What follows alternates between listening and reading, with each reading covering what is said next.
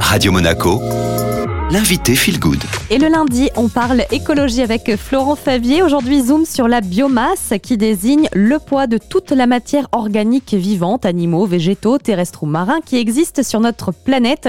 Florent, pour être bien clair, l'intérêt de calculer en biomasse, ça nous permet de dire, euh, par exemple, combien pèsent les oiseaux ou encore tous les poissons de la planète. Exactement, les scientifiques classent le vivant par groupe d'espèces et par exemple, les fleurs sont intégrées à l'ensemble des végétaux. Donc voici quelques chiffres qui peuvent être intéressants. La biomasse totale, donc si on considère toutes les formes de vie au monde, pèserait 550 gigatonnes. Rien que les végétaux, c'est plus de 80% des organismes vivants, soit 450 gigatonnes sur ces 550. Il faut considérer en effet que nous regardons là le poids et pas la quantité. Et cette nuance apporte des informations étonnantes, comme par exemple le krill antarctique. Vous savez, ces minuscules crustacés des eaux froides qui pèsent en moyenne 2 grammes. L'ensemble du krill d'Antarctique est aussi lourd que nous, êtres humains. Alors on va passer aux animaux. Combien pèsent-ils euh, sur la planète? L'ensemble des animaux, si on enlève les bactéries, virus, champignons, etc. Donc les animaux ne représentent que 2 gigatonnes sur ces 550. Donc c'est très peu, c'est moins de 0,3%. Parmi ces animaux, on distingue les mollusques, les oiseaux sauvages,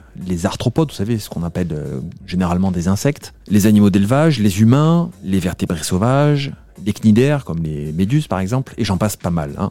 Et bien là, les chiffres peuvent être effrayants. La biomasse des oiseaux d'élevage par exemple, et notamment les poulets, c'est trois fois plus important en poids que celle de tous les oiseaux sauvages. Pareil pour les élevages bovins, ovins et porcins, qui sont 14 fois plus lourds que tous les mammifères sauvages terrestres réunis. Et c'est même plus lourd que les humains. Alors maintenant qu'on a bien compris l'intérêt euh, de parler en biomasse, on a évoqué les végétaux, les animaux, on se rend bien compte hein, euh, que les chiffres ne vont pas tous dans le bon sens. Qu'est-ce qu'on peut faire à notre échelle, Florent? Alors j'ai rencontré euh, le député, mathématicien, ancien ministre Cédric Villani, qui m'a apporté une réponse que je vous propose d'écouter. Et il y a un impératif à baisser la ration de viande consommée par l'humanité. Ça, c'est une action mais bien sûr, des façons de travailler pour aider le vivant, la biodiversité, vous en avez un paquet. Ce qui a le plus d'impact sur la biodiversité, en particulier les insectes, dans nos activités humaines, c'est deux choses. Le fait d'avoir des habitations qui s'étendent et qui grignotent ou qui mitent la nature,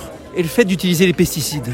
Si chacun, chacune, dans nos rôles respectifs, des citoyens qui cherchent un logement, des agriculteurs, des maires, des responsables, tout ça, pensent à chaque fois à ces deux actions. Attention à éviter le mitage et à préserver des espaces naturels ou agricoles ou forestiers. Attention à pas utiliser de pesticides ou le moins possible. Ça sera un progrès considérable.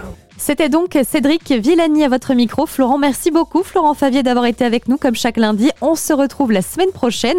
Et si vous, vous avez envie d'œuvrer en faveur de la biodiversité, vous l'aurez compris, attention aux pesticides, prêtez attention également à votre logement et tentez, si vous le souhaitez, de réduire la viande dans votre alimentation. Ce sont des efforts qui auront euh, des effets directs sur l'environnement. Je vous rappelle que cette interview, vous pouvez la réécouter en podcast en tapant Radio Monaco Feel Good sur toutes les plateformes d'écoute et on enchaîne avec la musique.